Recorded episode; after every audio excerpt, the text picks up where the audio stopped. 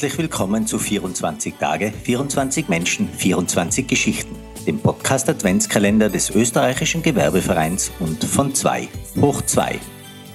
Mein Name ist Sascha Ladurna und am heutigen Samstag, den 11. Dezember, sprechen wir mit Reto Bazterka.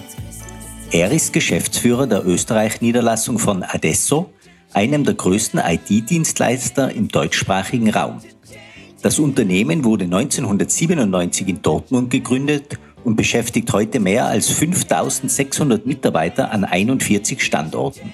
Und für die Fußballfans unter unseren Hörerinnen und Hörern sei angemerkt, dass Adesso auch Sponsor der Dortmunder Borussia ist. Reto Bazterka selbst hat nach seinem Studium der Informatik an der TU Wien als IT-Manager Karriere gemacht. Nach zuletzt sechs Jahren Geschäftsführertätigkeit bei einem Wiener Softwareunternehmen hat er 2018 die Agenten der Adesso Austria als Geschäftsführer übernommen. Freuen Sie sich auf dieses kurzweilige und äußerst interessante Gespräch.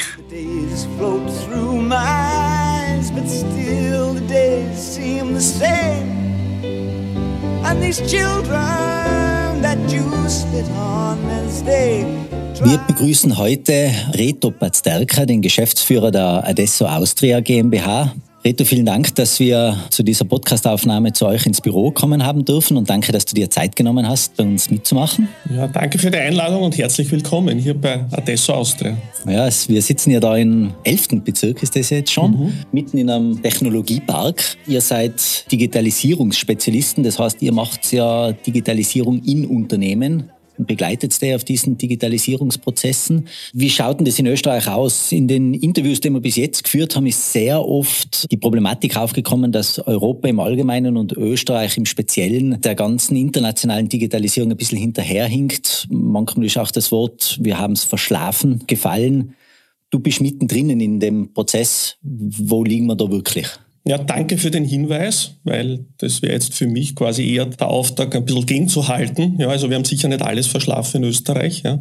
Sehe ich gar nicht so. Natürlich können wir jetzt nicht in jedem Bereich der Erste sein, wenn es um Digitalisierung geht, wenn es um neue Technologien geht.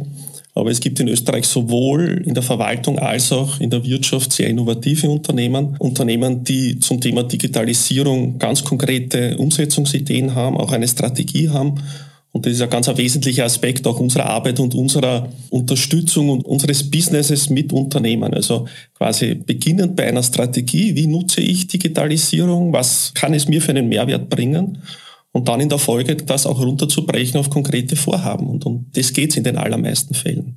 Wie muss man Digitalisierung in einem Unternehmen vorstellen? Für viele kleine Unternehmen ist ja Digitalisierungsschritt schon das, wenn ich hergehe und sage, schicke keine Papierrechnungen mehr, sondern mache das über E-Mails.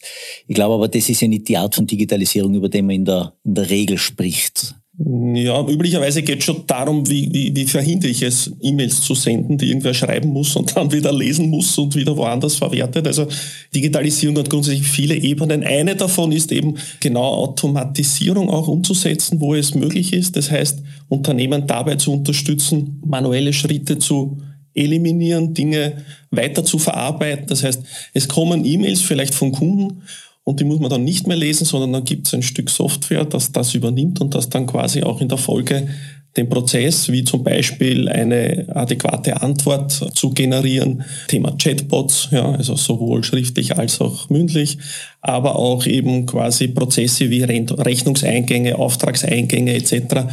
automatisiert umzusetzen und dann nicht quasi wieder zig manuelle Schritte folgen zu lassen.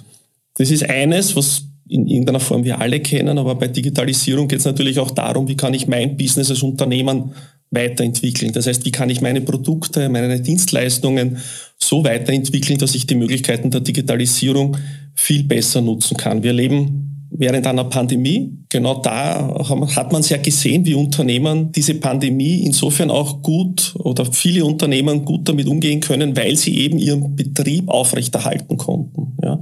Vor 20 Jahren wäre das ein Riesenthema gewesen. Heute ist es schon wesentlich einfacher, dass Unternehmen, die auf Digitalisierungslösungen gesetzt haben, im Homeoffice arbeiten, die quasi ihre Kunden bedienen können, ohne dass der Kunde vor Ort sein muss etc. All diese Themen sind quasi unter dem Thema Digitalisierung zusammengefasst und letztendlich ein wesentlicher Aspekt ist ja, dass konkrete Unternehmen dabei zu unterstützen, was bedeutet es jetzt für mich. Also wir reden viel von Technologien, wir reden viel von Möglichkeiten, aber im Konkreten geht es ja darum, was bedeutet das jetzt für mich? Und das ist etwas, was für Unternehmen wie für Menschen gleichermaßen wichtig ist. Also nicht nur erklärt im Sinne der Inhalte, sondern auch erklärt im Sinne der Auswirkungen auf mein Leben, auf mein Unternehmen, auf meinen Erfolg, auf meine Gesundheit.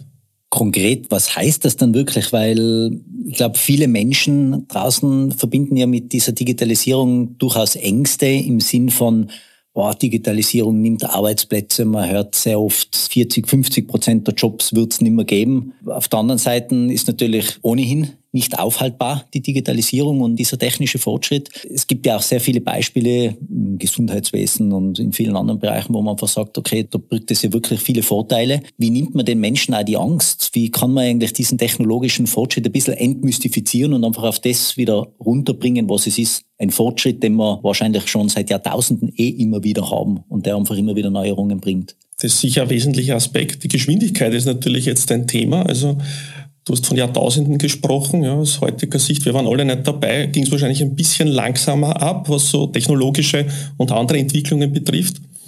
Die Geschwindigkeit ist halt ein, ein Riesenthema momentan. Zwei Sachen. Also ich denke, es gibt nicht das eine Mittel, es zu erklären. Ja, also ich glaube, man muss verschiedene Ansätze wählen. Ja. Erklären ist eines. Also für die, die verstehen wollen, was da passiert, wie das funktioniert, ist natürlich ganz ein wesentlicher Aspekt. Die Auswirkungen sind ganz ein wesentlicher Aspekt. Also wirklich, ich muss jetzt nicht verstehen, warum ein Auto autonom fahren kann. Ich sollte vielleicht verstehen, was es für mich für Auswirkungen hat. Ich muss nicht unbedingt verstehen, wie eine Impfung funktioniert und was ein mRNA-Impfstoff ist, aber ich sollte verstehen, was das jetzt für mich bedeutet und meinen Körper. Also das finden wir ja oft, dass diese Auswirkungen ein ganz wesentlicher Aspekt sind. Ja.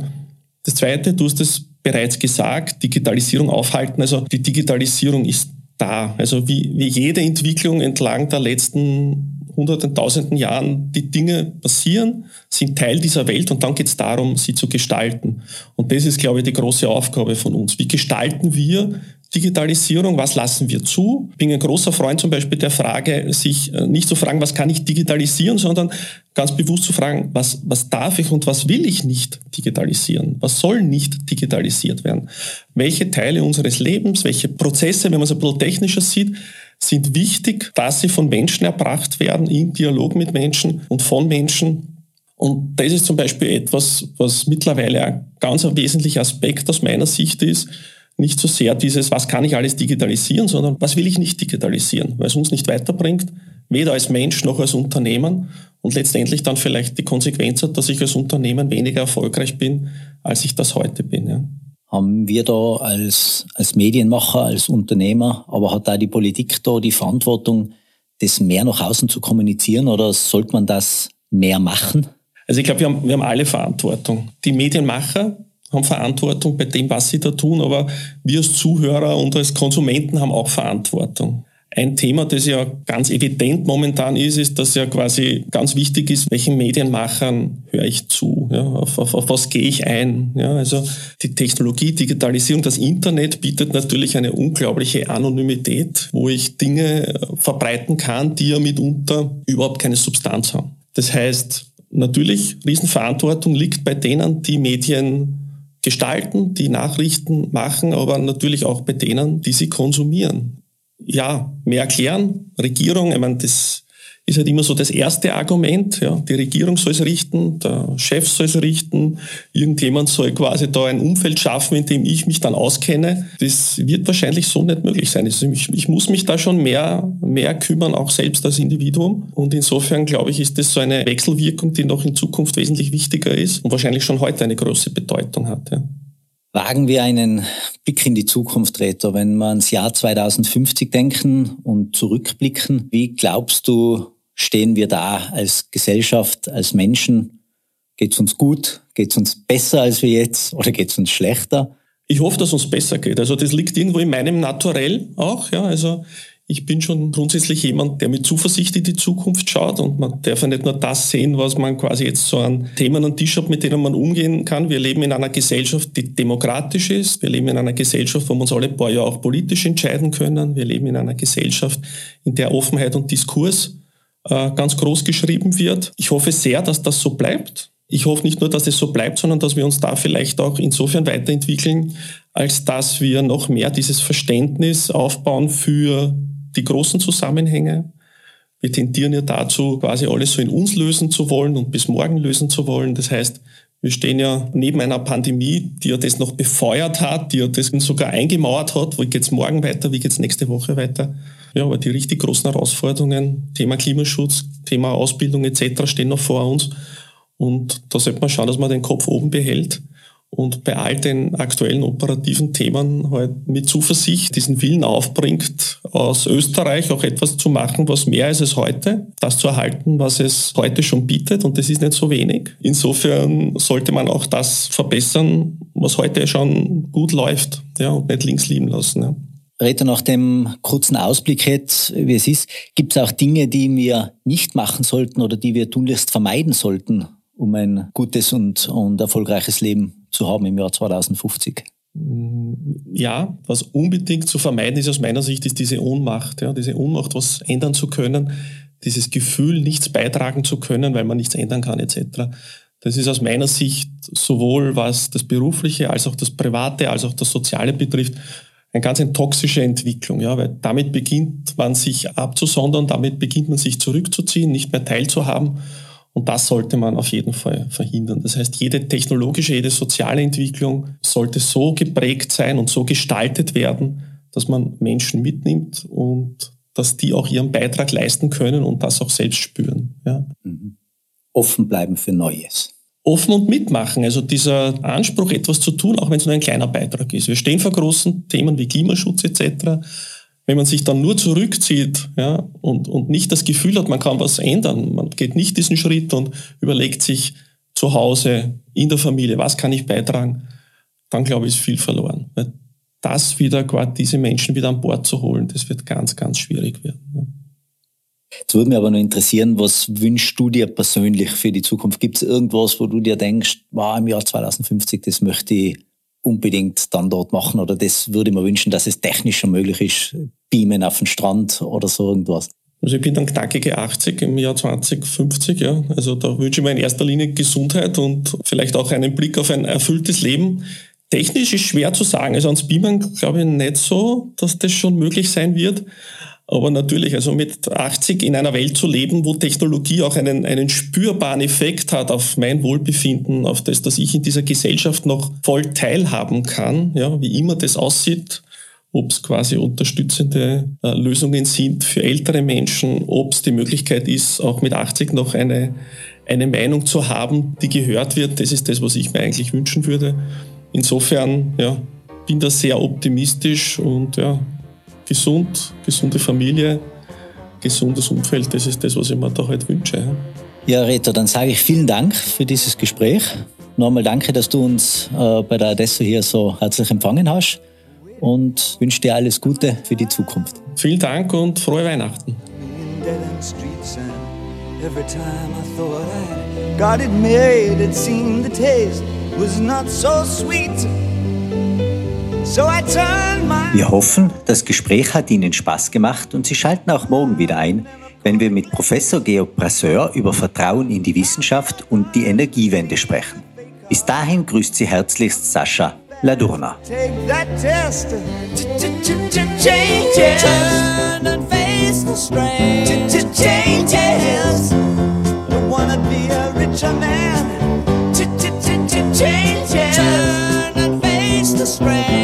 changes. There's gonna have to be a different man.